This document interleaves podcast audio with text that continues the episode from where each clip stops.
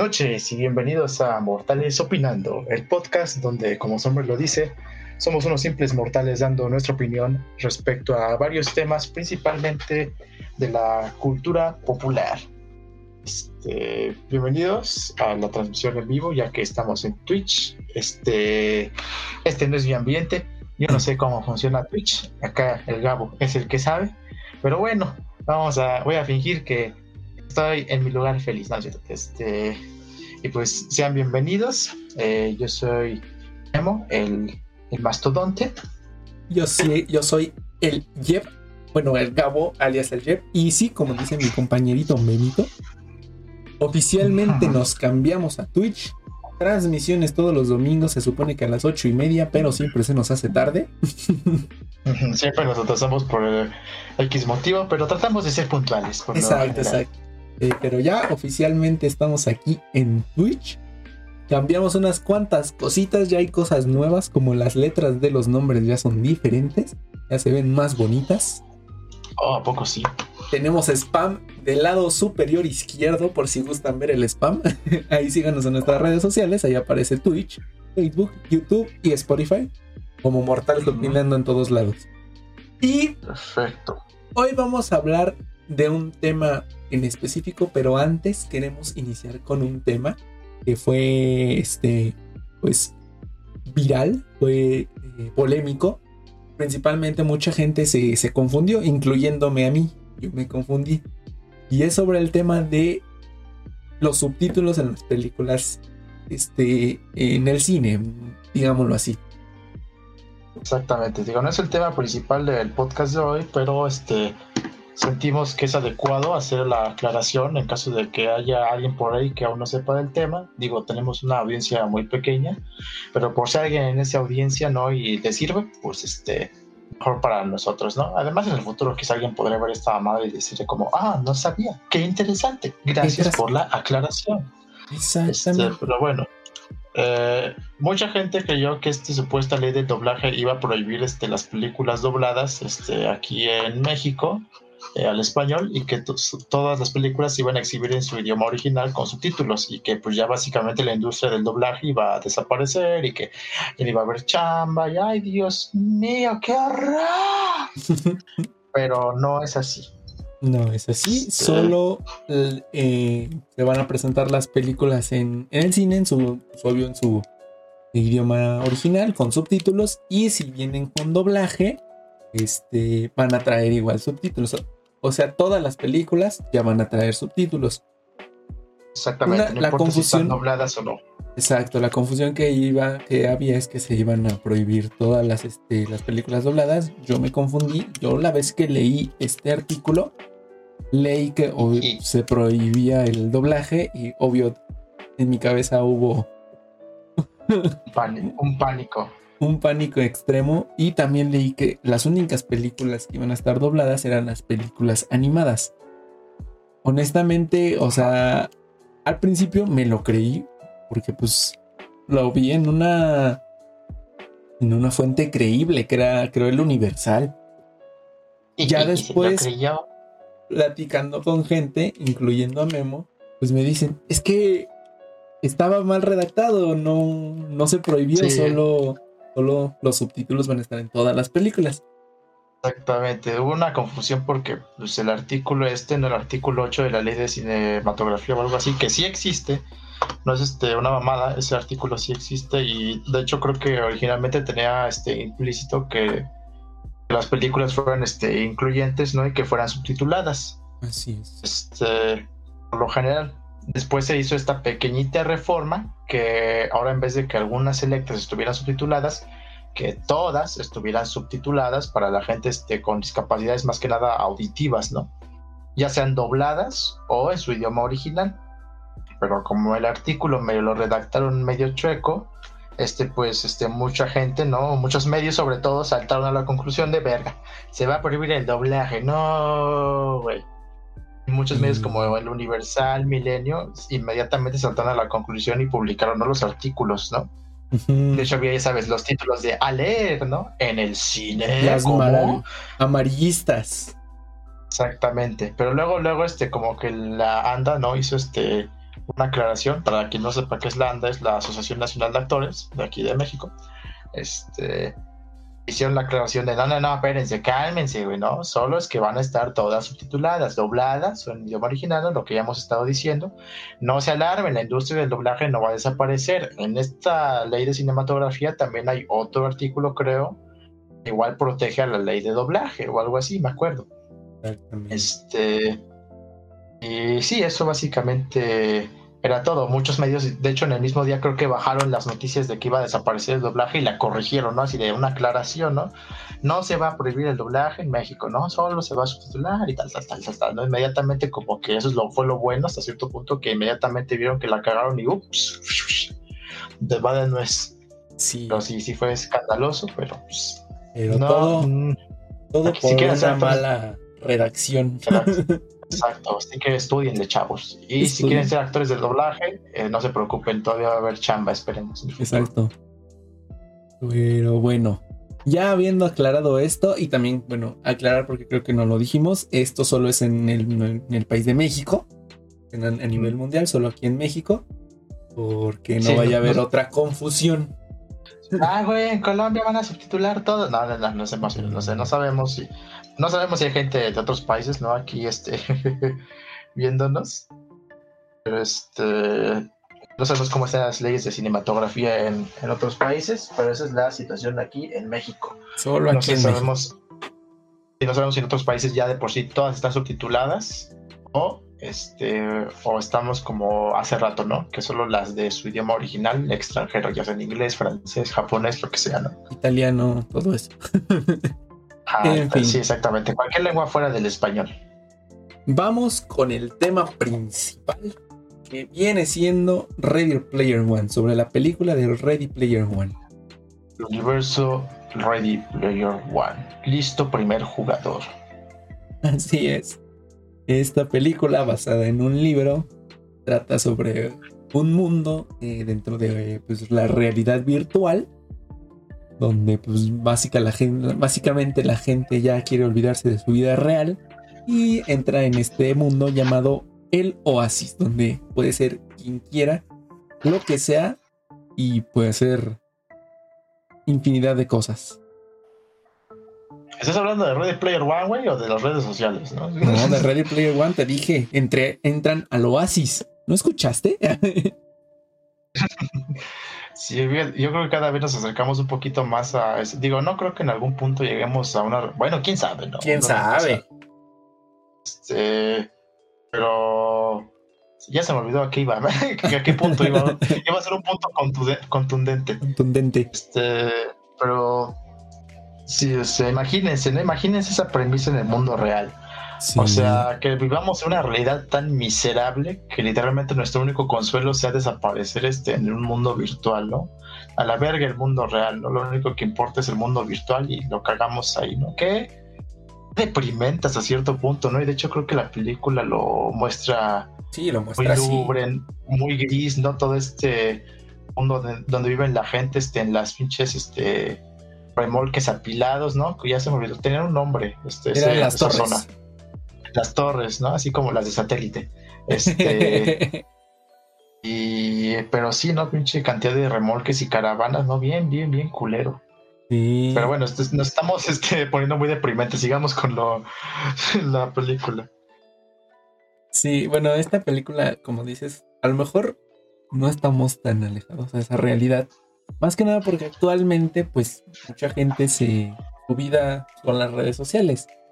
Pero hasta cierto punto es cierto eso de que realmente en internet puedes ser quien tú quieras ser. Exacto. Y obviamente, obviamente vas a ser siempre pues un humano, ¿no? Este, no vas a poder ser un perro, un este, un, alien, ¿no? Como en Ready Player One que puedes crear tu avatar bien locochón. Pero técnicamente no, cuando entras a las redes sociales, solo así que muestras lo que quieres que la gente sepa hasta cierto punto, ¿no? Si tú quieres que la gente solo sepa las buenas cosas de ti, o las malas, o todo, no eres el único, ¿no? Este, el único candado de tu propia privacidad, ¿no? Tú muestras lo que es que se sepa. Y pues mira, este, tú puedes. Perdón, sí.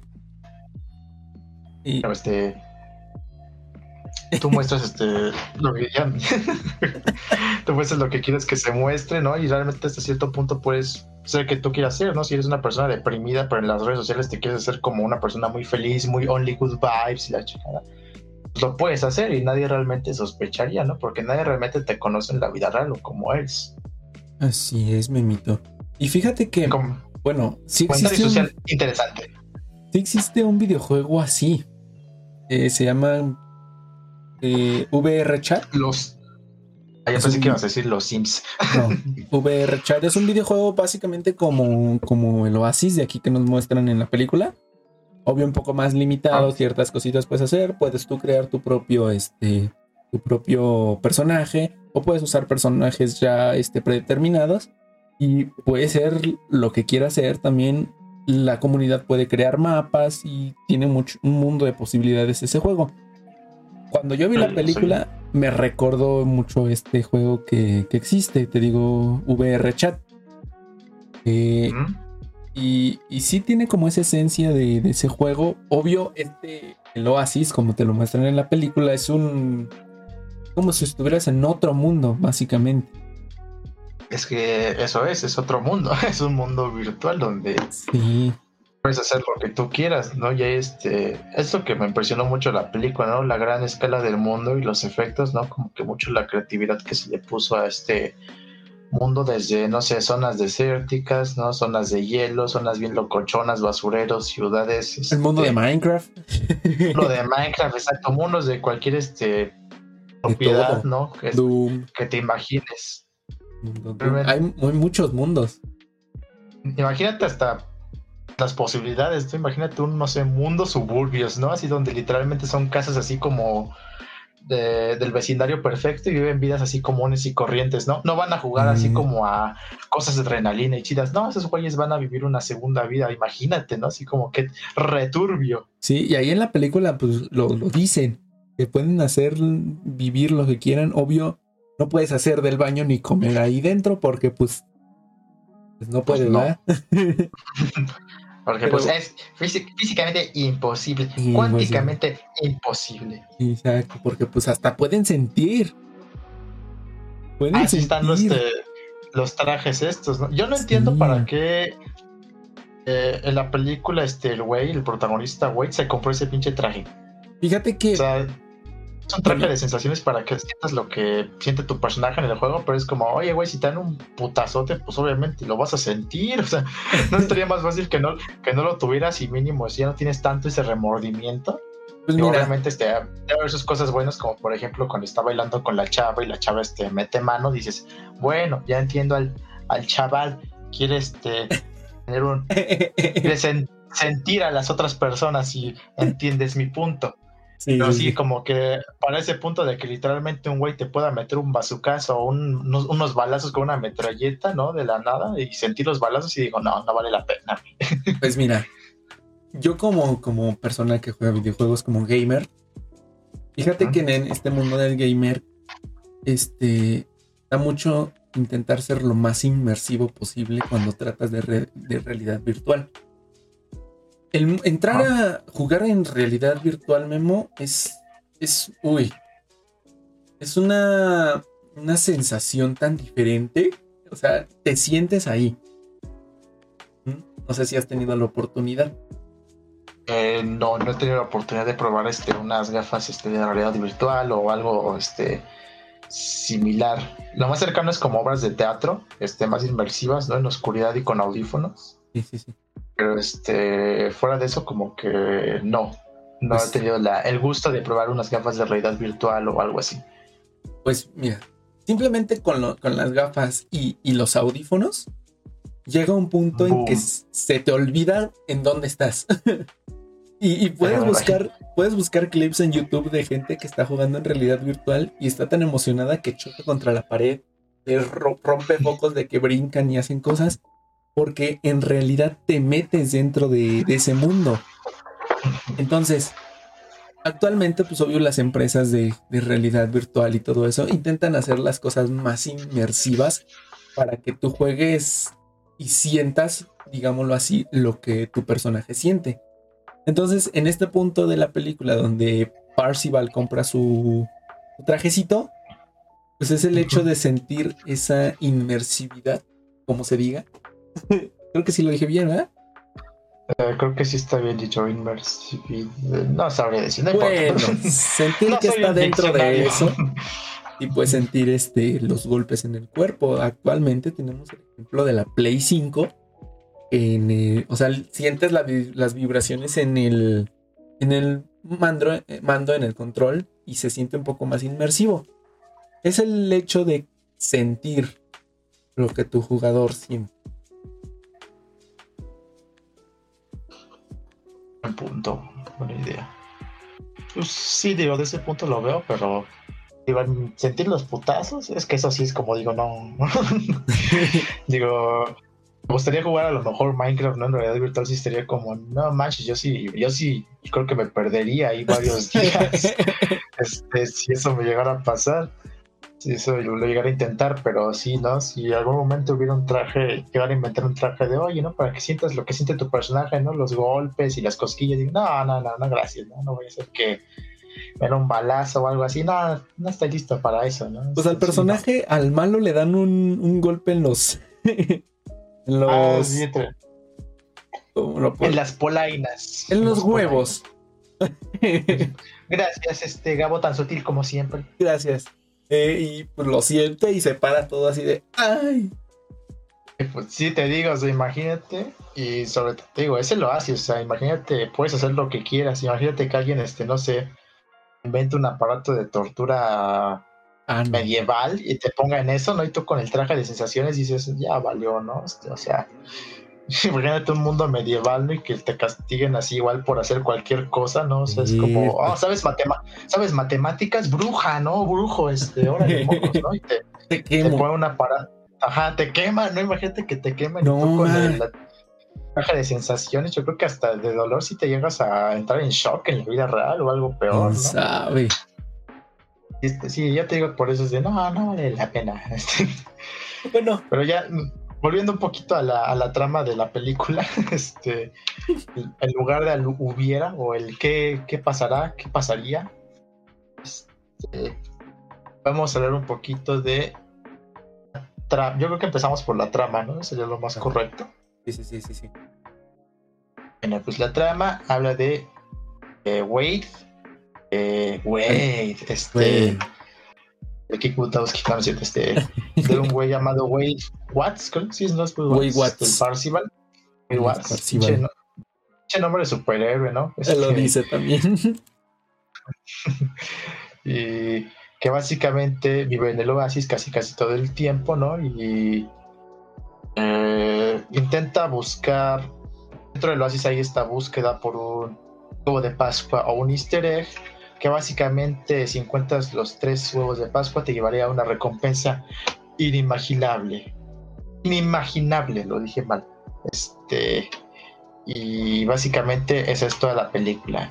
Y durante toda la aventura de, de nuestros personajes que van a este, buscar esos tres huevos de Pascua, hay chingos y chingos y chingos y chingos y chingos y chingos y chingos de referencias a la cultura pop, al Pero cine, al arte, a los videojuegos. Cañón. Cañoncísimo. Sí, son demasiados. Y luego son tan sutiles, tan en el fondo, que hasta yo creo que si no es porque lo ves en un análisis bien explicado de cada referencia, no te das cuenta. Sí, no. Porque. Si, si dices, si dices Freddy Krueger, ¿no? Aparece, no sé, en el minuto 37 con 48 en la esquina superior izquierda y dices, ay, güey, por mi cuenta nunca lo hubiera visto, la neta. no sé por qué este video me lo está explicando. Pues fíjate que yo la primera vez que, que vi la película no tuve la oportunidad de verla en el cine. Por. No Híjole, recuerdo por bien. qué. Sí, está bien chida, yo sí la fui a ver en el cine. Entonces, pues yo la vi ya en, en mi casita a todo dar, pues, bien tranquilo, ¿no? Sabiendo a lo que me enfrentaba, porque pues obvio la vi que dos años después de que salió. Tuve la gran Órale, oportunidad de verla, entonces sí tardé en verla. Y obvio ya Ajá. tenía la idea de que con qué me iba a encontrar, más o menos había escuchado. Y, y pues ya sabía qué buscar.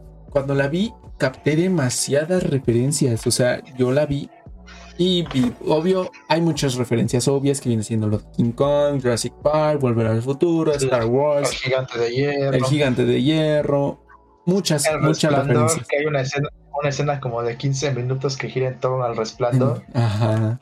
Hay muchas De referencias obvias, pero hay referencias tan sutiles que, bueno, uno, una persona que a lo mejor, pues sí ve películas y todo eso, las ve por gusto, no las tomaría.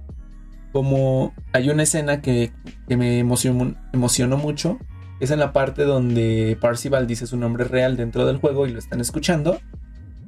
Cuando Ah. lanza el cubo del tiempo para regresar el tiempo 5 minutos, creo. No, lo, para, ¿no? Lo para como un minuto, ¿no? Se No, lo regresa. Lo regresa. ¿Sí lo regresa? Sí, 5 minutos, creo. Bueno, Ah. al momento que el cubo se activa, el tiempo se para y empieza a regresar. Y justo cuando pasa ese, ese lapso de tiempo, se escucha como las, esas campanitas de volver al futuro cuando hay una pa- paradoja temporal. Ah, las de. Exacto. Entonces es una. Esa referencia tan sutil, pero que alguien que conoce las capta. Sí, las disfrutaría. Yo, por ejemplo, hubo varias luego en los diálogos que yo ya no me acuerdo específicamente qué ejemplos, pero hubo- me acuerdo que hubo varios diálogos que medio capté referencias a películas y yo, hey, no, yo conozco ese diálogo de tal película, ¿no? Este, esa cita textual, ¿no? Que acaba de hacer el protagonista número dos. Este, o igual, este, en la escena del... Yo me acuerdo que en ese entonces cuando salió Ready Player One yo acababa de ver El Resplandor hace como una semana o dos semanas, la tenía muy fresca en la mente Sí, sí, sí. la pasaron por Fox, creo, ya no me acuerdo, si Fox. Cinemax, ya no me acuerdo si por Cinemax o algo así. Yo traía muy fresca y sí fue de, ah, no, yo estaba cagado de risa en esa escena, ¿no? Sobre todo cuando el, el cuate grandote, bueno, que es H. mujer ¿no? en la vida real, este H, H, ¿no? Va con la mujer de latina, ¿no? Y yo, uy, lo que te vas a encontrar. Cabrón, ¿no? valiste madre, ¿no? Y sí, es- esa parte me dio mucha risa, sobre todo porque H se supone que no ha visto el resplandor, ¿no? Y está todo sacado de pedo porque es como, ay, güey, sí da mucho miedo, güey. y yo me imagino así como alguien que no ha visto el resplandor precisamente con esas reacciones. Y yo, no, sí, Sí. sí estuvo, sí estuvo cagado. Pero yo creo que el lado malo de todas las referencias, ¿no? Que es como, pues tú y yo las podemos apreciar porque hemos visto todas esas películas, ¿no? Este, Sí, sí, sí, sí. andamos al día en la cultura ochentera, ¿no? Dirían los chavos. Como diría la chaviza. Exacto. Estamos actualizados. Pero, por ejemplo, una persona que no conoce de eso, güey, yo no sé si la disfrutaría tanto como nosotros, la de Ready Player One. O sea, alguien que no haya visto, por ejemplo, Volver al Futuro, El Gigante de Hierro, este, El Resplandor. O sea, si realmente o le valdría madre y es como, ah, pues está chida la escena, güey. Ajá. O de plano no, no, no captaría, ¿no? ¿no? No como que disfrutaría tanto y es como, pues eso qué, ¿no? Eso qué chingados.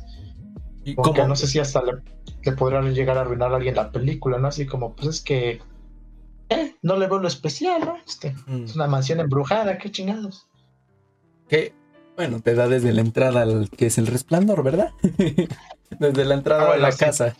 Pero Sí, no, hay- es la película de miedo más aterradora de todos los tiempos. Digo, ahí te haces una idea, pero es como.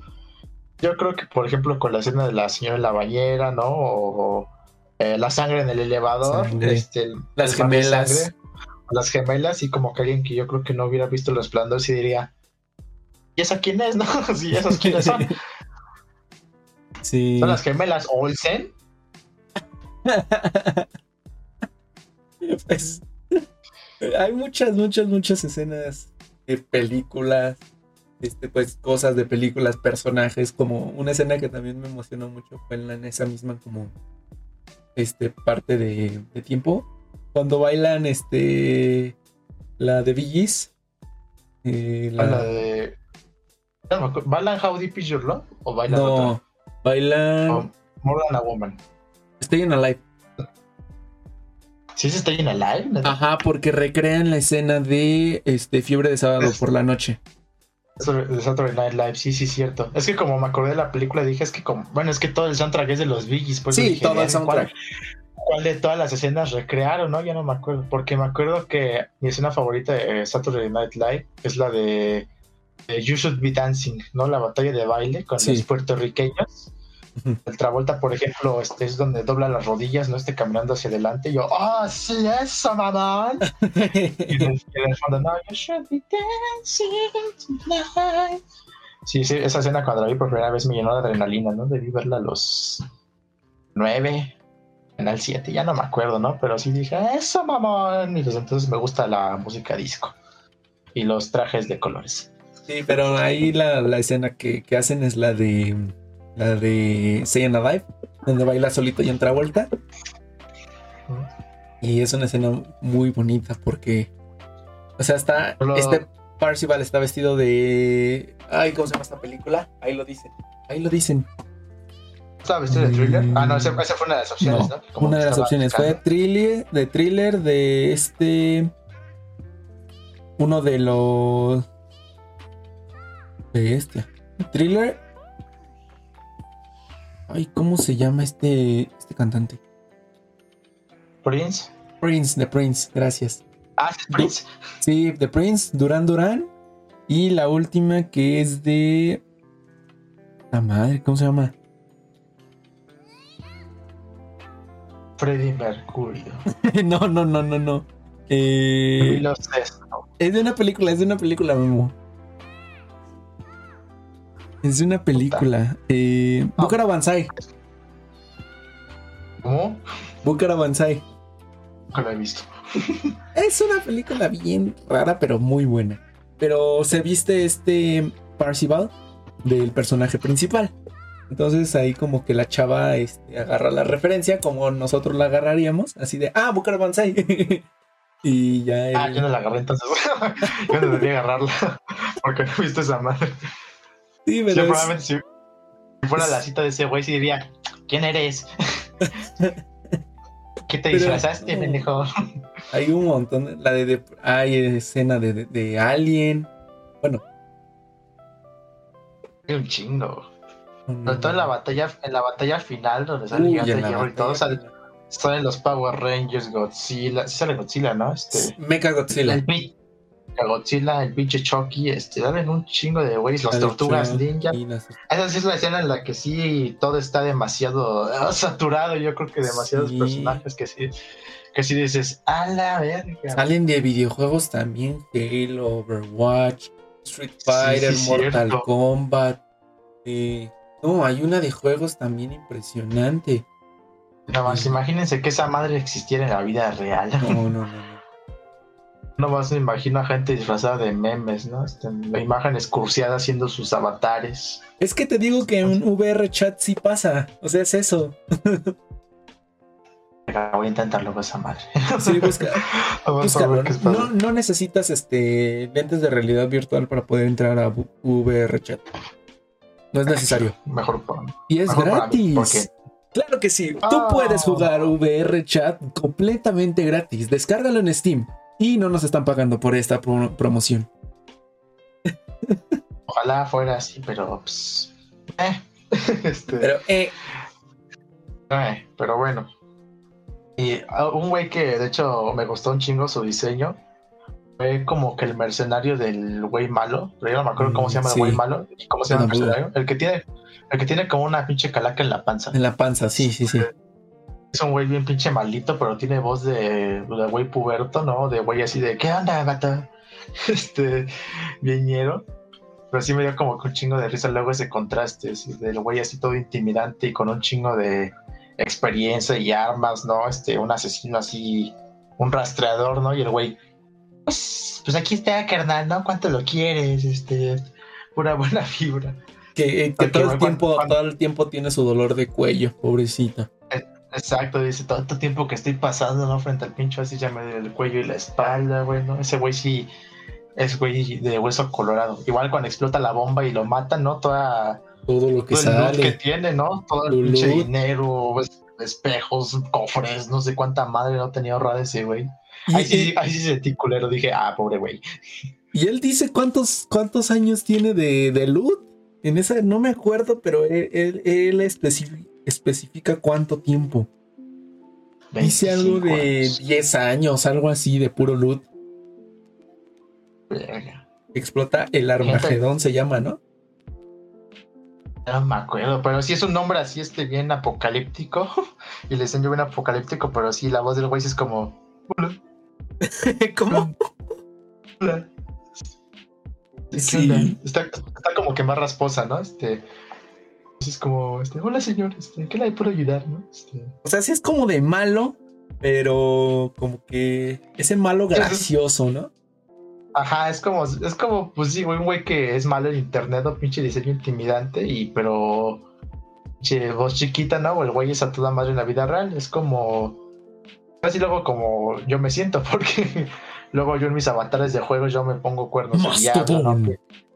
Exacto, mastodón, ¿no? Pinche cuernos de diablo, alas de murciélago, todo de negro, pinches cruces invertidas, ¿no? Y ahí cuando voy en la voz es como, chavos, ¿cómo están? Este, bueno, pues yo soy Mastodón, este, vengo a jugar, este, espero nos podamos divertir mucho. Este, y bueno, este, pues vamos a darle, ¿no? A ver qué tal sale la partida, chavos. Pero si el pinche avatar todo ahí bien maldito, yo, hola. A veces sí me doy risa. y bueno, ¿tú qué piensas de la película en general? ¿Te gusta o no? Mm. dejemos a un lado el tema nostálgico de todo. Dejemos eso a un lado. Hablemos de la trama. ¿Qué te parece? Yo creo que si estuviera la pura trama, si por ejemplo, de por sí el universo es impresionante, este, con todo, este, las referencias y todo lo extenso que puede llegar a ser. Creo que eso sí es un punto muy importante de la película este, a su favor. Pues yo creo que si le quitas ese factor del el universo, de la creatividad imaginativa en el que toma lugar, yo creo que si cambias la historia a otro lugar, güey, este, yo creo que a lo mejor no me gustaría tanto.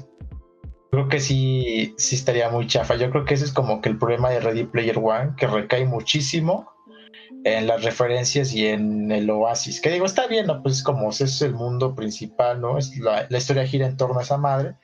Pues obviamente le vas a sacar todo el juego posible y que sea el protagonista, ¿no? De la película hasta cierto punto, que sea lo que más resalte, lo que más se luzca. Pero pues la historia es como. Mm, está medio pues chafaldramas, este, no me termina de convencer. Digo, no es que sea mala, pero pues es como, ya se ha visto, no es como muy interesante, ¿no? Digo, si tiene sus momentos medio de clímax, ¿no? Por ejemplo, cuando la chava está eh, Artemis, o es Artemis, ¿no? Sí. Este, se infiltra, por ejemplo, la capturan y se infiltra ahí en los cuarteles del otro güey, ¿no? Del güey malvado es como, ok, ¿no? Interesante. O igual en la vida real, este, eh, las cosas que pasan, eh, por ejemplo, cuando los persiguen, ¿no? La, esta, la secretaria, la asesina, no sé, la matona que igual está persiguiendo la camioneta. Entonces está como, pues sí, interesante. Pero sí, la historia no es como que tan, chida. Sobre todo por el villano, ¿no? Porque el villano es como el güey genérico, este, de corporativo malo, ¿no? quiero dinero y más dinero, ¿no? No me importa lo así, chinguen a su madre. Este es como que muy este, estereotípico. No tiene un trasfondo. Ajá, sí, es como, pues es, güey, es, un güey avaricioso, ¿no? Es como, es nada más, jaja, el güey malo, ¿no? Jaja, XD. Sí, no tiene como que cosas muy pues, descartables que te acuerdes. Es más, pues te digo, ni nos acordamos del nombre, ¿no? O sea, es como muy, muy genérico. Muy X. Eh, muy X el villano. Este, digo, está un poquito interesante ese elemento de que eso sí como que me, gustó mucho el elemento del desarrollador, este, ¿cómo se llama? Halliday, Haraway. Este, Halliday. Halliday. Por ejemplo, este, el güey pues fue casi casi muy infeliz toda su vida, ¿no? Y realmente todo lo que lo hacía feliz, toda su nostalgia, la reproducción de este juego. Es hasta cierto punto yo creo que una idea un poco interesante, ¿no? Que, por ejemplo, en los 80s, ve, mucha gente pues reproducía este, los efectos especiales, las este, eh, imágenes visuales, todo para intentarse ver más futurístico, ¿no? Más moderno, más este, cercano a la vida real. Y ahora que estamos este, en 2020, güey, y podemos hacer esa, bueno, 2021, y podemos hacer esas madres, ¿no? Podemos hacer cosas hiperrealistas, universos fantásticos, futuristas, güey. Luego invertimos este, esa tecnología el intentar volver al pasado para que las cosas se vean chafas como en los ochentas, por ese tipo de nostalgia, dices. o sea, no es como los ochentas intentan reproducir los dos años futuros, los 2020, 2030, ¿no? Y ahora que estamos en 2020, 2030, estamos intentando reproducir los 80, los 70, no las épocas pasadas, y dices, a ver qué chingas pasó. y es, es como poder ser este, no sé si le elaboran mucho la película, creo que no, ¿verdad? Este, no tocan mucho ese mm. tema, pero yo creo que quizá una idea que a lo mejor podrían haber dejado implícita, este, güeyes, no se claven con el pasado, o sea, no O sea, literalmente el pasado puede ser chido, pero o sea, no claven toda su existencia en intentar recrearlo o intentar este, vivirlo, ¿no? Como pues sí, el güey, ¿no? El güey creó este el Oasis, ¿no? El mundo de los ochentas para él, ¿no? Para quizá ser feliz. De hecho, ya no entendía el final, por ejemplo, si el güey que, el Halliday que aparece al final de la película es realmente su fantasma o es solo una inteligencia artificial. Eso como que lo dejan en duda, güey, si es como que su conciencia ahí en el pinche juego o es nomás ahí pues un bot. Un NPC. Ajá, un NPC. Este... Pero sí, está como que interesante este concepto de y toda la gente realmente está viviendo la nostalgia de un güey que ni siquiera llegaron a conocer, que ya no existe, si te das cuenta, ¿no? Todos están intentando averiguar su, biografía, sus gustos, este, eh, sus películas favoritas, ¿no? La chingada, sus recuerdos de su vida para intentar resolver todo este puzzle de los este, huevos de Pascua. Hasta, sí está un poco retorcido, ¿no? Toda esta, voy a sonar muy Joker, de muy el bromas, toda esta sociedad, sociedad. ¿no? Obsesionada con este güey, ¿no? De una manera tan superficial, tan ambiciosa. Pues. Que ni se dan cuenta del mundo en el que está afuera, no en el que viven, más se encierran en esta madre y dices. Returbio. Pues sí. Esa es una idea muy, muy interesante de. que yo creo que la película dejó este, implícita, ¿no? O pudo haber este, quizás desarrollado más. Ese, ese concepto en sí me gustó. Pero te digo, el resto de la historia está como, ah, ok, es una aventura X. Ajá. Pues. si tomara en otro lugar, este, si tomara lugar en otro lugar, valga la redundancia, como que yo creo que no me atraparía. Pues mira, yo estoy completamente de acuerdo contigo. La verdad, como tú dices, la película se apoya demasiado, pero demasiado en el hecho de las referencias, de la nostalgia, la música y todo eso. Todo muy visual. Pero ya cuando te vas a analizar la historia, a ver de qué en realidad trata, es una historia muy, muy básica, muy para vender, ¿no? Este, pues un héroe que quiere salvar este, pues digamos en este caso un mundo del malo que quiere destruirlo completamente o a lo mejor cambiar ciertas cosas. Aquí, este, pues es lo que, lo que pasa, ¿no? Aquí, pues la historia se remonta a que nuestro queridísimo este, Halliday se muere. Muere en 2020, cabe aclarar. ¿A poco sí? Sí, muere en 2020. Qué curioso, no Muere en 2020 y eh, al morir deja en su funeral de Star Trek, deja un mensaje, el cual dice que el va a, dejar un huevo de Pascua. Y para encontrar ese huevo de Pascua deben de encontrar tres llaves, las cuales están por ahí escondidas y tienen que hacer varios retos para poder este, tener sus, sus tres llaves. Pero el que encuentra el huevo de Pascua pues va, va a quedarse con todas las acciones y todo el control del oasis. ¿Mm? Entonces, pues, en su momento en su momento no lo saben, creo, ¿no? Solo dicen, va a haber un premio. No, sí lo dice. Sí lo dice. cuando, sí, cuando dice cuál va a ser el premio, dice este van a obtener todas las acciones del Oasis, todo el, ah, control, el control total. Cito, el control total del Oasis. Sí, cierto, por eso la pinche compañía esta IOI, IOI. no me acuerdo, es que por eso están tan enfocados en perseguir esa madre. Sí, sí, es cierto, ya no me acordaba que se había dicho eh, el premio. Porque pues, quieren el control total. Esto 10 años antes creo de que se llevara a cabo la película. 10 o creo que un poquito más. Y, y, pues aquí existe gente obsesionada que obvio quiere el control total de, este mundo donde pues, la gente vive. Bueno, no vive, Así vive. Es que no es vivir, Memo. O sea, técnicamente no, pero o sea, literalmente, bueno, te dejan implícito que ahí hay un chingo de gente que se pasa. se pasan un chingo de horas ahí, ¿no? Quizá más, este, probablemente nomás se desconecten para dormir, despierten, coman y vuelvan a meterse, ¿no? Sí, sí, sí. prácticamente sí, sí sería un estilo de vida, güey. O sea, ¿no? Vivir este, en ese mundo. Creo yo. Sí. Bueno, eh, ya eh, el villano, pues obvio, quiere el control total de este mundo y genera dinero a full con esto. que, es, sí, claro. Que bueno, es algo muy. A mí me hizo mucha gracia lo que quería hacer este, este villano.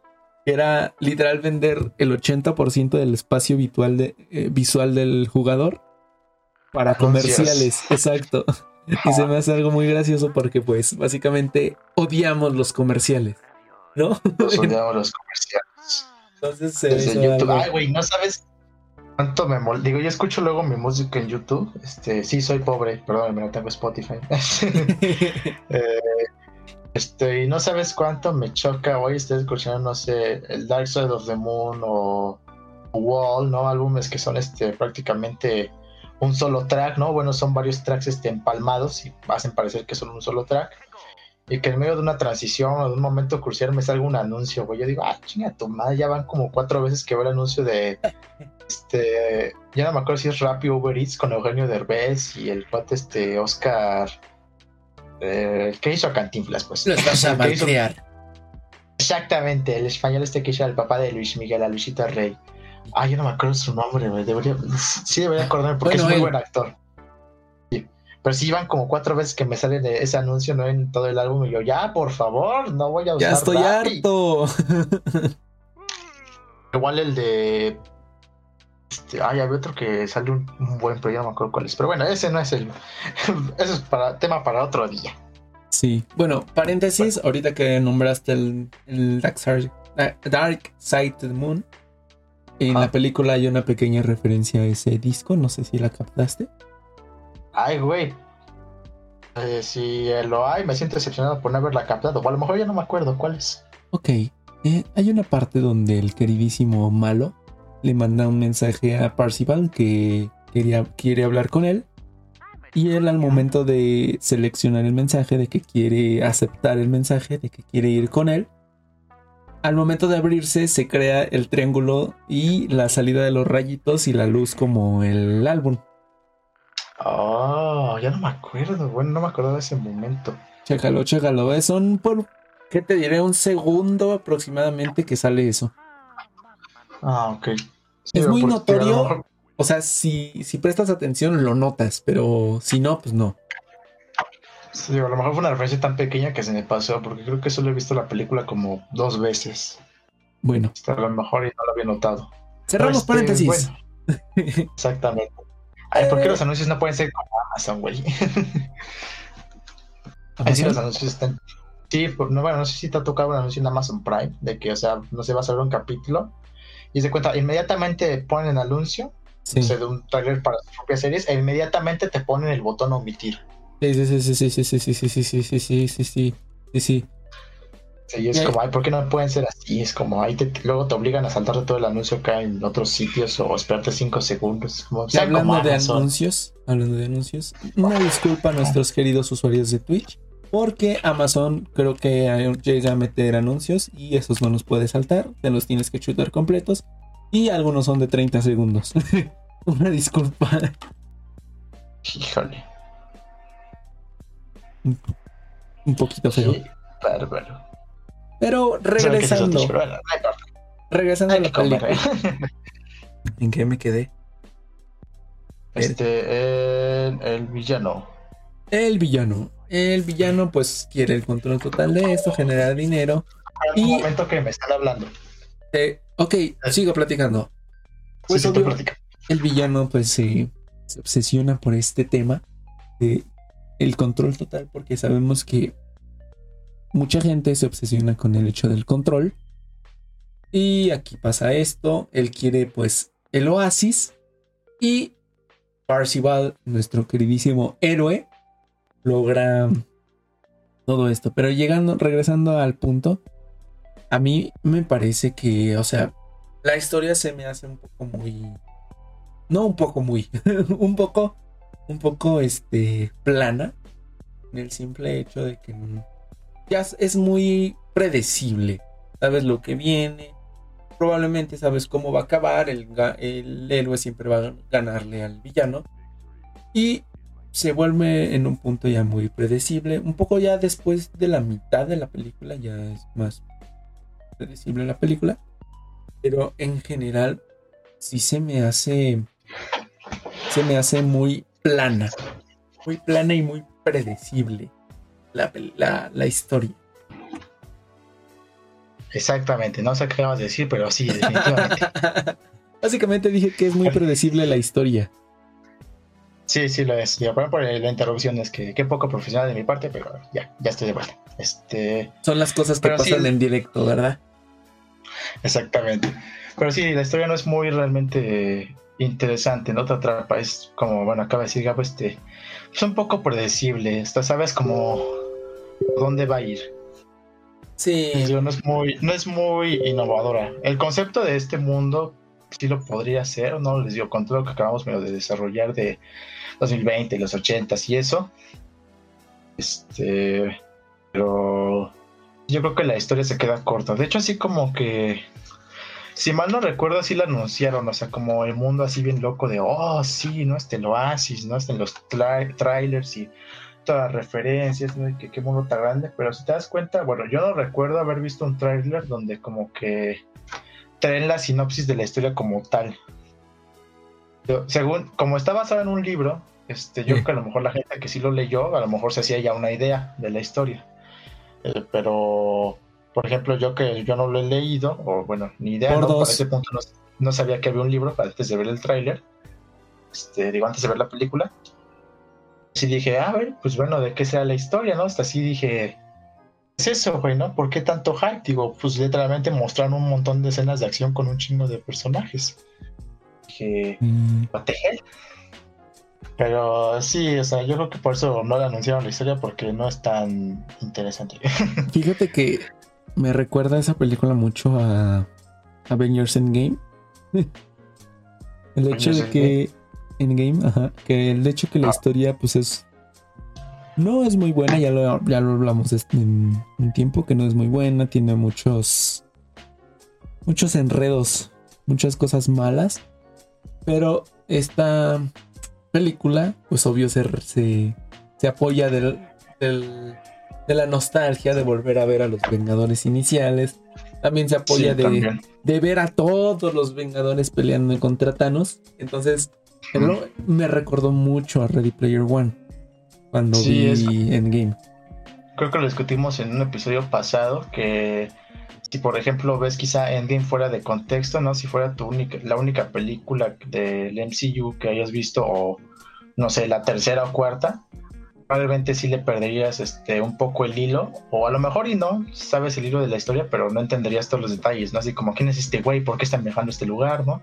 ¿Por qué la gente acaba de gritar cuando apareció esa señora pelón en pantalla, no? Este, ¿qué, onda, no? Este, sí, es como que podrías, te digo, ¿no? Necesitar un poco de contexto para disfrutarla bien, porque si a lo mejor no lo tienes, pues dirías, ajá, Sí, chido, ¿no? en Red Player One pasa lo mismo, porque si no has visto muchas películas, ya lo dijimos, simplemente el, Gigante de Hierro, El Resplandor, todas esas películas. Y dices. Búcar Banzai, que te lo acabo de decir. Exactamente, ¿no? Es de sábado por la noche, digo, si dices, ok. Ah, sí. Entonces. Hay, elementos que puedes reconocer como el cubo Rubik, ¿no? Este, o a King Kong, ¿no? Godzilla, todos reconocen esas cosas. Este, pero sí dices, ok, güey, qué, chido, ¿no? Dices, ok, reconozco a ese güey. Este, oh, ya se fue ese güey, ¿no? Nomás salió un segundo. Sí, y, hay mucha, hay, hay para todas las edades, hay para gente mayor, para gente pues no tan mayor y para, para la chaviza. Porque bueno, cuando yo vi este, la película, cuando salió la referencia de Minecraft, pues yo me emocioné como la rata que soy. Exactamente. Pero mi mamá dice, ¿qué es eso? ¿Por qué, ¿Por qué estás llorando, mijo? cuando, cuando salían muchas referencias a videojuegos como Halo, Overwatch, todo esto, Mortal Kombat, pues mi mamá era como, ah, sí, o sea, no te entiendo. Así como, ah, qué bonito mono, sí, muy saltarín, qué chido, mijo. Este, ¿ya nos vamos? Como, ah, pues Mechagodzilla, no sabía que era Mechagodzilla, o sea, sabía Godzilla, entendía la palabra Godzilla, ¿no? Ya, sí, no, Godzilla. ¿Cómo que Mechagodzilla? ¿Qué, es eso? ¿Viene del mercado? ¿Qué, cómo Sí, o sea, mecha. Pero sí son, son referencias para todas edades, todas las edades. Y pues lastimosamente la historia se recarga mucho en esas referencias. Pero termina siendo una película disfrutable porque te toca la nostalgia. Exactamente, si sabes este, de esos temas o has oído, de esas oído y visto esas películas, sí la disfrutas más definitivamente. Sí, es como verse todo, el MCU y verse Avengers Games y dices, no mames, ¿qué estoy viendo? Nunca pensé ver algo así, ¿no? Es lo mismo con Ready Player One, ¿no? Pero con propiedades de, todo el mundo, de todas las épocas, bueno, principalmente de los 80, ¿no? Pero... Sí. Eh, este, de la cultura pop, ¿no? Principalmente. Si dices, órale, güey, no, nunca pensé ver una batalla gigante a Chucky y a el gigante de hierro en un mismo, en una misma toma, ¿no? dices, qué loco, güey. hay gente que, digo, como eso también un problema yo tengo con la batalla, que es como que tan saturada, tan eh, aglomerada, ¿no? De tantos personajes. Si dices, ay, güey, ya me perdí, ¿no? Sí, hay veces que ni te da tiempo de, apreciar, ¿no? A cada momento, cada personaje, si dices, ah, más lento, porfis. un poquito más lento, porfa. Sí, un poquito más lento, porfa. Pasaron como tres güeyes al mismo tiempo y nomás alcancé a ver uno. Ya ni supe quién eran los otros dos.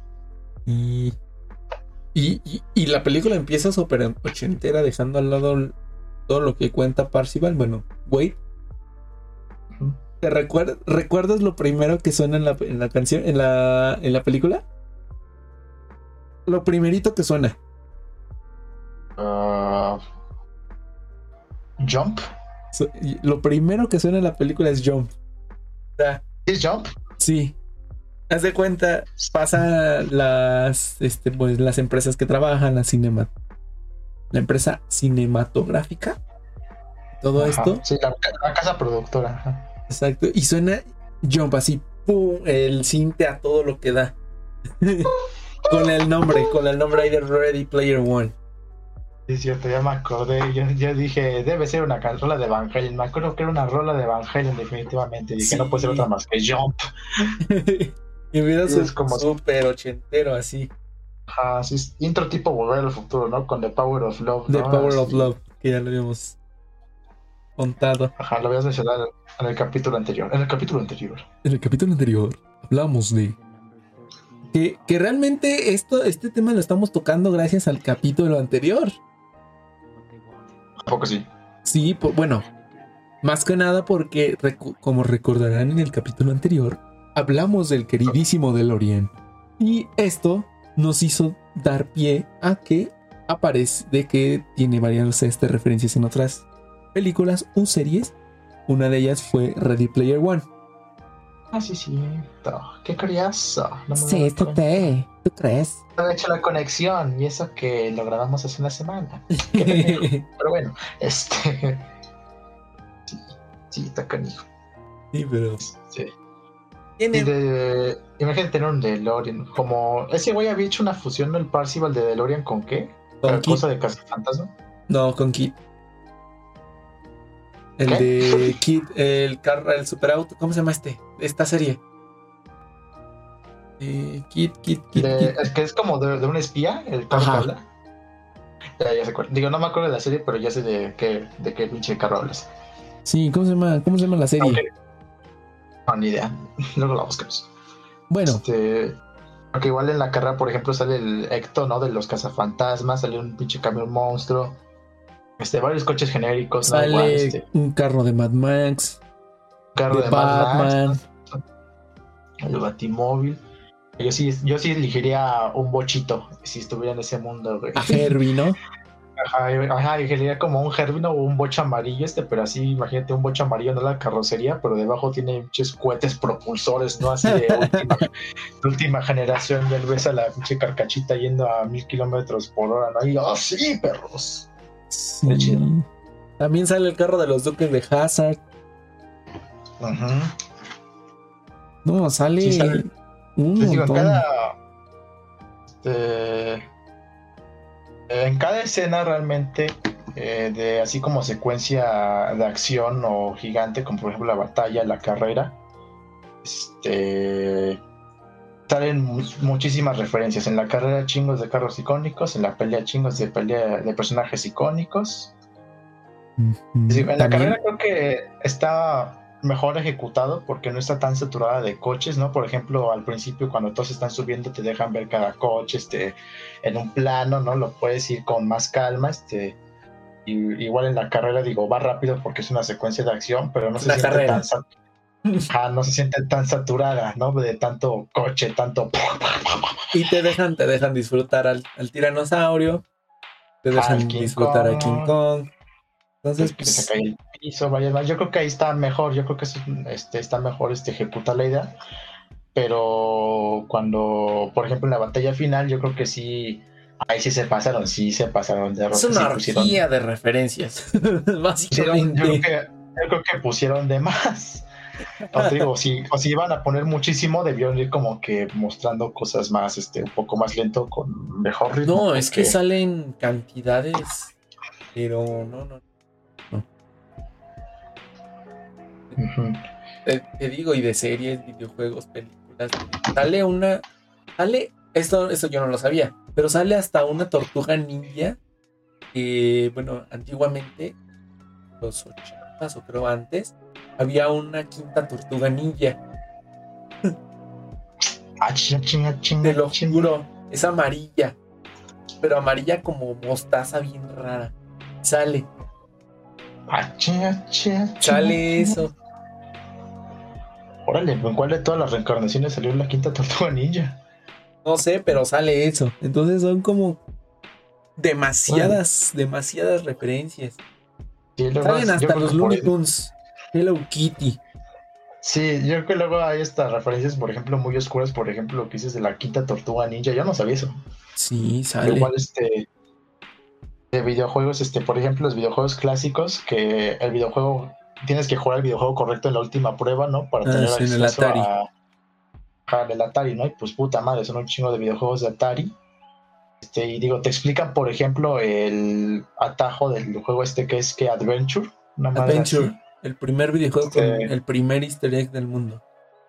Ajá, exacto. Te explican como que esa analogía y por qué su importancia, ¿no? Y por qué este, pues lo está jugando, ¿no? Es como aquí, ahí te lo explican, ¿no? Pero esa es una referencia muy, muy oscura, oye, digo, para alguien a lo mejor de la comunidad gaming, digo, ha de ser de cajón. Sí. Pero para alguien así como yo, ¿no? Sí es como, ni puta idea. ¿no? Que de, de- ni Wow. puta idea que existía ese juego Adventure, ¿no? Y ni idea que fuera el primer juego con un easter egg, ¿no? Sí es como, órale, ¿no?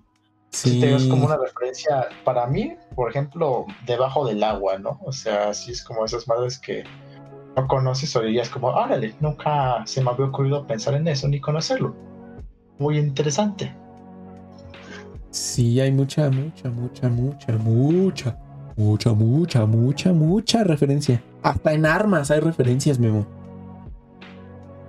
En un punto, en un punto este... Ahora sí voy a usar el blaster de este Han Solo. Sí, te digo, o sea, hay de todo, hasta por ejemplo luego las... Cuando gana el montón de dinero no a encontrar el primer easter egg y va a comprarse todo lo que quiere, ¿no? Por ejemplo, la bomba esta del tiempo creo que es un cubo Rubik, ¿no? O varias cosas así, o sea, son demasiado. Sí, Todo demasiado. es una, todo Ready Player One es una gran referencia. Pues sí. Pues sí, creo que, que ya nos quedamos sin qué hablar.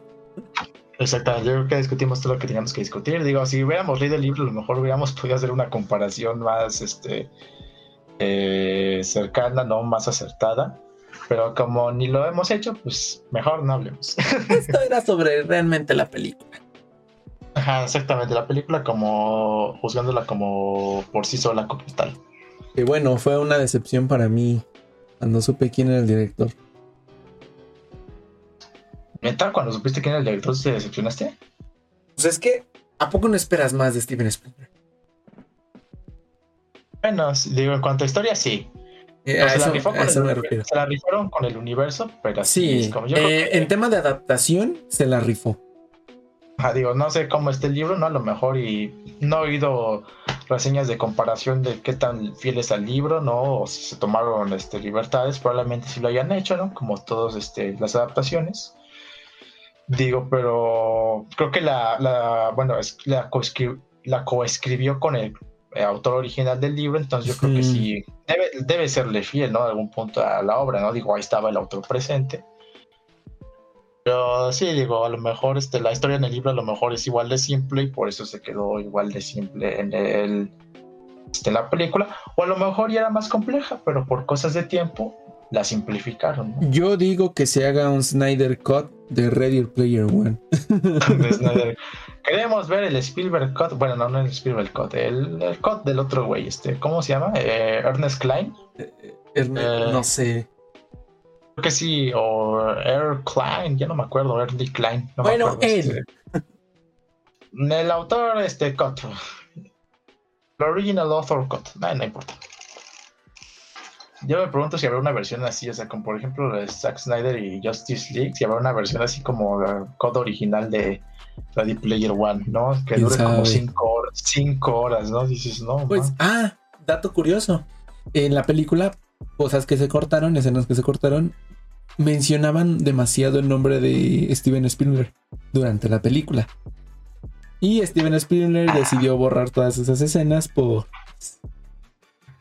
¿Para qué, no? Obvias razones. Sí dijo, es como, oye, no me voy a ver muy mamón. Y dijo, oye, córtale eso, güey. Voy a parecer que me la estoy mamando a mí mismo. Si Sí, dices, no, pero- tampoco, quiero- tampoco quiero parecer tan narcisista, güey. No. Mencionaban mucho su nombre. Realmente en el libro lo hacían. Digo, si ¿Quién es el caso del libro, imagínate, ¿no? Que sea el caso del libro. O sea, que no sé, que en el libro lo mencionaban mucho a Steven Spielberg y que nomás te llegue la oferta. Oye, güey, Steven Spielberg quiere dirigir tu, eh, hacer una adaptación de tu libro. No, mames, yo sí me cago, ¿no? No, te cagas por que no sé, güey, que hicieras una. Imagínate escribir un libro, güey, que tu director favorito o uno de tus directores favoritos quiera hacer una adaptación de él. Y dices, me cago, güey, ¿no? O sea, dices, pues, sí. Dices, cambia de lo que imagínate. quieras, cambia lo que quieras, güey. Dross con quieras. una de Plutón. Sí, Dross que se cae, Un director así como Stanley, bueno, Stanley Kubrick ya se, ya se murió hace un chingo de años, ¿no? Pero imagínate, ¿no? A un director de esa talla. Digo, no sé cuáles son los directores favoritos de Dross, pero ya canijo. ya canijo. Y pues Sí. ya nos quedamos sin tema. ¿Qué cosas? Como se verá, nunca habíamos, creo que no sé cuánto llevamos, pero creo que esto estuvo muy rápido. Poco tiempo, poco tiempo, una hora cinco. Es momento de pasar a la sección favorita de Gabo. Sí, mi sección favorita que es los datos que absolutamente nadie, pero, Nadie, pero nadie, pero ni la mamá de Tarzán. pero nadie, así nadie, n- nadie pidió, pero aún así se los vamos a dar. Y me amo. Datos. ¿Mm? No, sí, perdón. Continúa. Me cortaste la introducción, No. carnal. Si quieres la repetimos, no te preocupes. No hace falta, no hace falta que la cortes. este, datos que absolutamente eh, olvidé mi parte. ya aventémonos con, aventémonos con los datos. Andas en el orden primero. A ver, este. ¿Dónde está? Un momentito.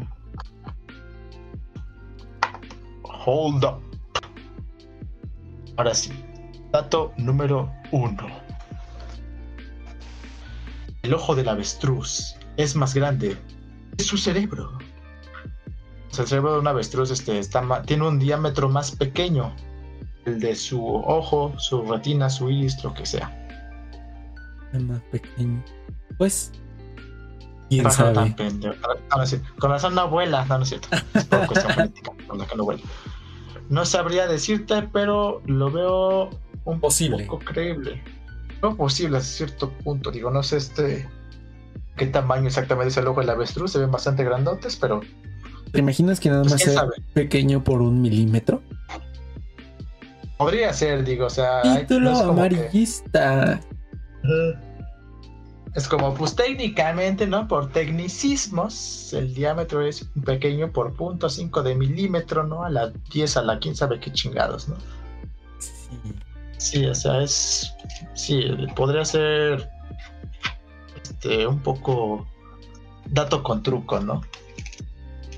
Sabe. Vamos con el número 2, que viene siendo: Si te tirases pedos consistentemente durante 6 años y 9 meses, produciría suficiente gas como para crear la energía de una bomba atómica.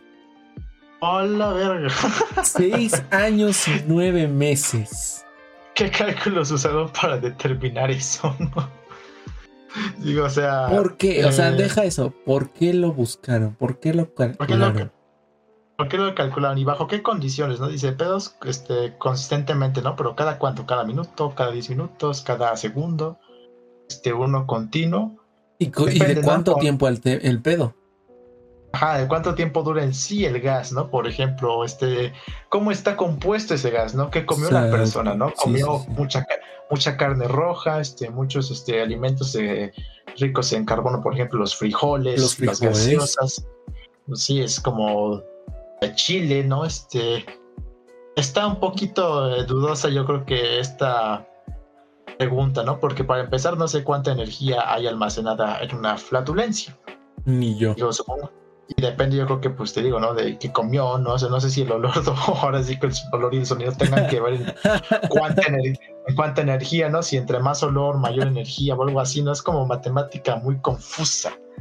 Este, ¿Quién sabe? hay muchos, muchos factores que podrían influir este, en esta eh, pregunta. Y además, pues, ¿cuál es la unidad de energía, no? Este, ¡Basta! el kilo. sí, es kilo miden, no sé, watts, este. Es energía de las explosiones. Megatones, creo que es para. Sí, megatones es para las Para explosiones, las ¿no? ¿Cuántos, explosiones. Cuántos megatones es un pedo, no? Un cuarto de megatón, este, un punto cero cero cero cero ocho de megatón. Sí está. Está muy dudosa esta pregunta y creo que valdría la pena checarla en el episodio donde comprobaremos No, no, todas no. las preguntas. No, Pero, pero, ajá, sería muy largo la investigación. Entonces mejor para afuera. No, este, este, Yo- este punto no va para el capítulo especial. Olvídalo.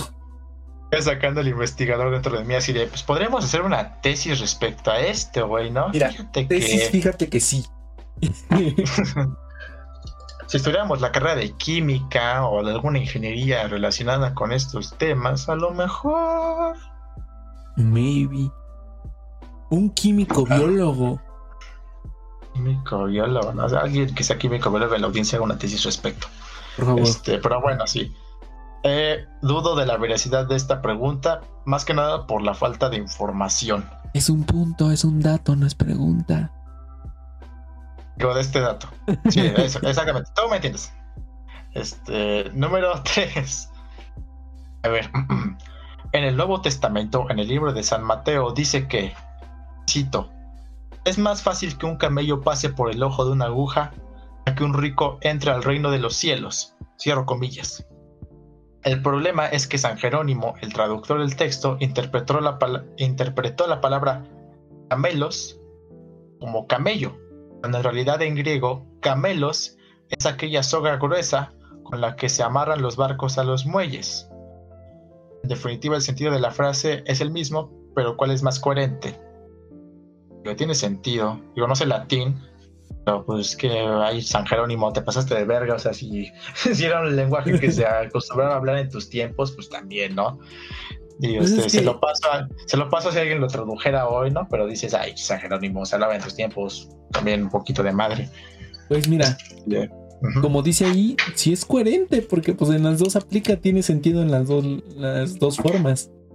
Sí, la Pero- dos es como una analogía un, po- un poco imposible, ¿no? Es como, es, es como cuando, la frase de cuando los cerdos vuelen, ¿no? O algo así, es como- exacto. Es como esa metáfora de algo imposible, de es más fácil que pase eso, güey, a lo que vas a hacer, ¿no? O a lo que, o a lo que lo están comparando, ¿no? Para hacerlo como que es un evento muy improbable o de plano es como, resígnate, güey, no va, no va a ocurrir, ¿no? Entonces, pues lo veo un poco creíble, lo veo creíble, ¿no? Digo, habrá que leer el Nuevo Testamento completo, no, no es cierto. Este, y encontrar ese... Encontrar ese fragmento, ¿no? Y hacer la comparación, pero lo veo bien. Ok. Número 4. Cuando bombea el corazón humano genera presión suficiente como para disparar sangre a 9 metros. Eso sí lo veo completamente posible y te voy a decir por qué. Cuando a una persona le cortas directamente a la yugular, esta persona se empieza a desangrar. Entonces automáticamente la sangre empieza a salir a presión. Sale a una presión alta y sí creo que llegue a 9 metros. Puede ser. Digo, 9 metros es un poco largo. Digo, yo lo vería más creíble. a ver, pícate el dedo y dispara. Ay, no mames. es como, mm, salió a 3 centímetros el disparito de sangre. Así digo, en la yugular o en una arteria grande, ¿no? Por ejemplo, la que luego está por eh, en el muslo, ¿no? Y en la ingle, creo que hay otra así como la arteria principal del cuerpo. Podría ser, porque es este, una zona, zona muy, este, con un, alto flujo de sangre, ¿no? Ahí también yo creo que influyen otros factores como la presión sanguínea, ¿no? Este, eh, que tan pesada es la sangre. Dice que es la presión que genera el corazón humano cuando bombea. Es que si, por ejemplo, es alguien con presión muy, este, presión ligera, no presión muy baja, pues la sangre fluye más rápido. Ahí podría ser, porque la presión, este, no le cuesta, como la sangre es más ligera, el corazón siempre es la misma presión, no le cuesta tanto trabajo, pues que la sangre se mueva, o la sangre se mueve más rápido, ¿no? Este, por ejemplo, es, es muy común en deportistas.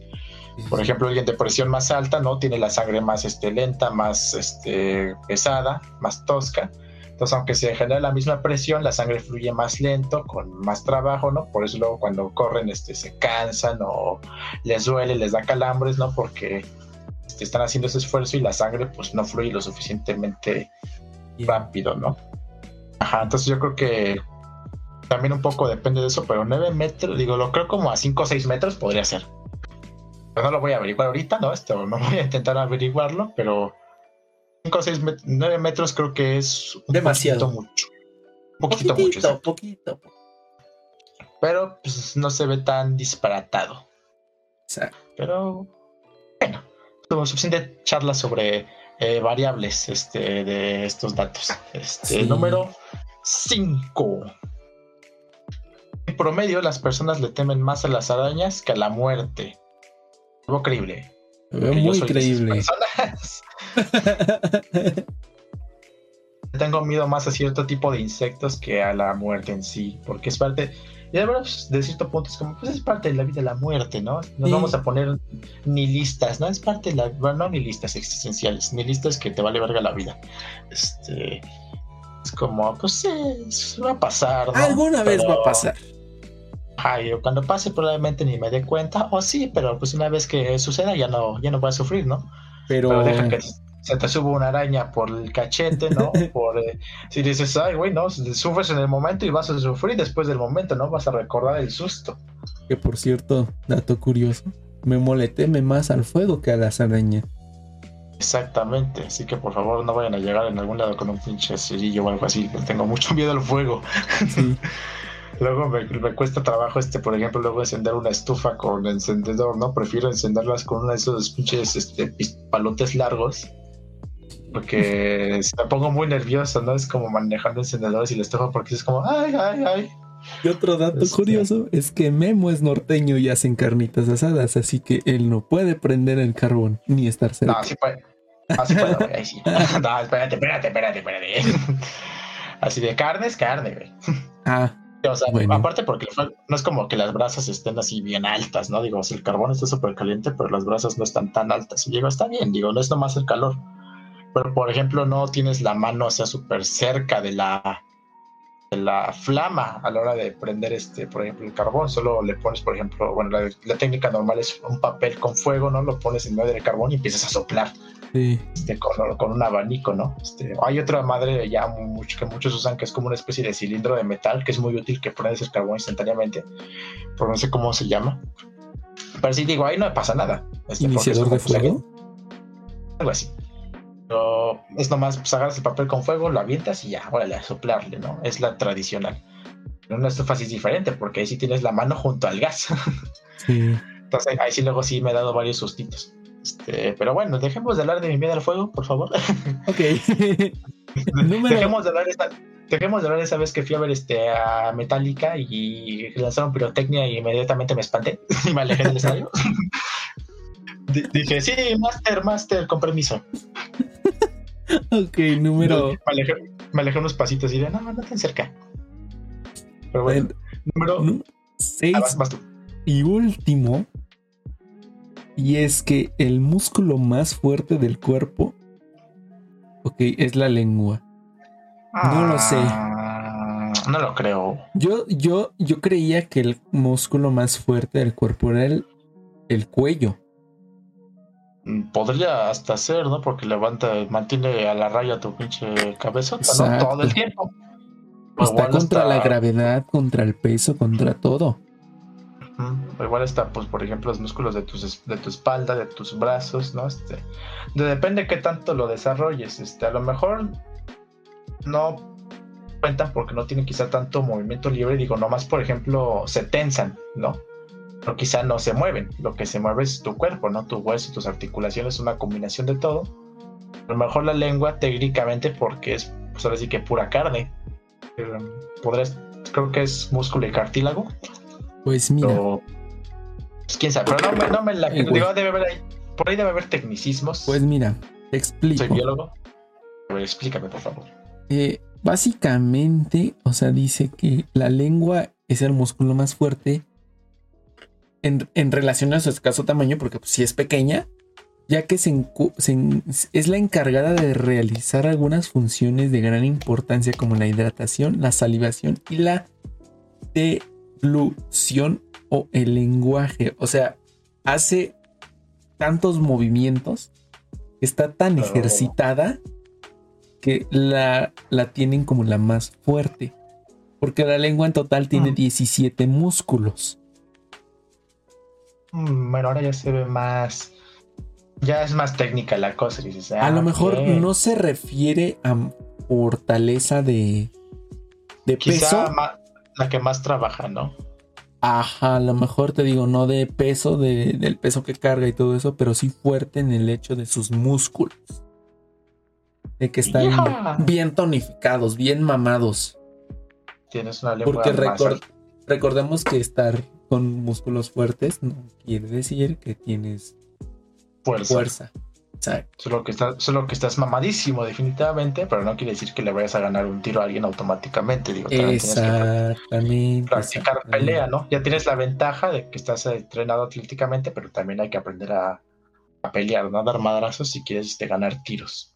Entonces no se confíen, banda. Y bueno, antes de terminar, queremos, quiero agradecer a la queridísima Boing de Manguito por haber seguirnos, haber dado follow, habernos seguido aquí en Twitch, a Alejandro Guadalupe y a nada más. Muchas gracias. Eh, esto fue todo por el capítulo de hoy. Un capítulo un poco corto rápido. Express. Express, pero entretenido para mí. No sé, para Memo creo que también. Pero para ustedes. Siempre, me divierto, ¿no? Por eso lo hacemos, ¿no? Porque nos divierte y nos gusta hacer esto. Exactamente, pase el reto. Exacto. Y espero que a ustedes les haya gustado, lo hayan disfrutado, que es lo más importante. Ya saben, lo, lo típico de siempre denle like en el caso de, YouTube si les gustó este capítulo. En Twitch, pues síganos. Y a los de Spotify, pues recomienden el podcast y sigan escuchando